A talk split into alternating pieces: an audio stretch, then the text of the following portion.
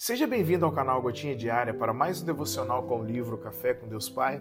E o tema de hoje é Você é filho.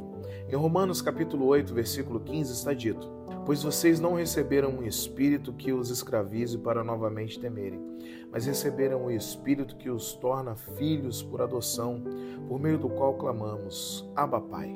Bom, por mais que vivamos em uma sociedade livre, onde não existe mais escravidão ou jugo cruel e tirânico de impérios governantes, nem vivemos em prisões individuais, cada um de nós é agrilhoado por dores, sofrimentos e traumas do passado que nos moldam a personalidade e impedem de viver plenamente. Tudo começa na raiz. O fluxo natural das coisas começa por ela. A raiz de todos os males é a orfandade, pois os sentimentos de rejeição, não aceitação e inadequação desencadeiam os demais males na nossa vida.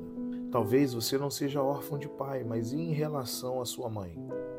Ela foi a pessoa que deveria ter sido na sua criação? É possível que a convivência com os seus irmãos não tenha sido a esperada. Pode ser que você não tenha irmãos, tenha sido criado sozinho, sem convívio de uma família. A orfandade é o motivo pelo qual a sua vida não é diferente. Ela é o maior motivo de você não conseguir ter uma vida saudável e equilibrada. É a âncora que impede o navio de sair do cais para o destino. Por muito tempo fui paralisado pela orfandade, e isso acontecia exatamente porque fui por muitos anos órfão de pai vivo. Quando entendi que a vida poderia ser diferente, passei a usar a mesma energia que eu usava para viver as minhas dores em favor das minhas conquistas. Comecei a focar aquilo que realmente importava. Todas as correntes de mentiras se romperam. Jesus me libertou para viver o novo dele. Da mesma forma, ele quer romper as suas correntes desprender a âncora da orfandade que o impede de alcançar o seu destino profético.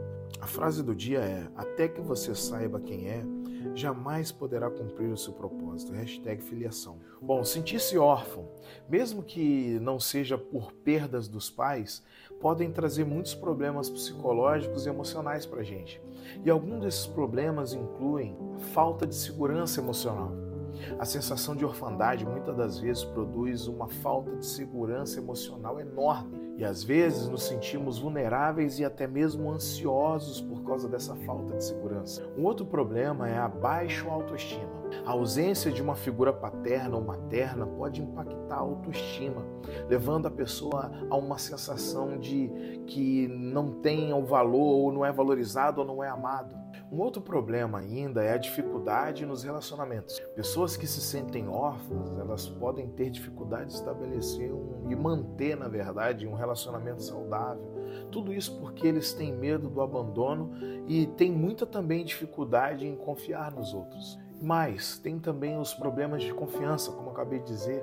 A falta de uma figura paterna pode resultar em uma desconfiança e rejeição das outras figuras de autoridade e dificuldade também em confiar em outros indivíduos. Um outro problema são os desafios na tomada de decisões. A ausência de orientação paterna pode gerar essa insegurança na tomada das decisões, já que falta um suporte emocional e conselhos paternais. A orfandade produz também um isolamento social. Sentir-se órfão pode levar a um isolamento social, porque a pessoa evita conexões profundas devido ao medo de ser rejeitado ou abandonado. Porém, a boa notícia é que a paternidade de Deus nos ajuda a superar esses desafios e o Espírito Santo está disponível para nos livrar da cadeia da orfandade. Então tá tudo certo. Se você se sente órfão de alguma maneira, Permita que o Espírito Santo, primeiramente, ele quebre as correntes dessa amarra que é a orfandade, para que você possa caminhar em direção a essa paternidade incrível que é a paternidade de Deus Pai. Tenha um dia abençoado, minha irmã e minha irmã.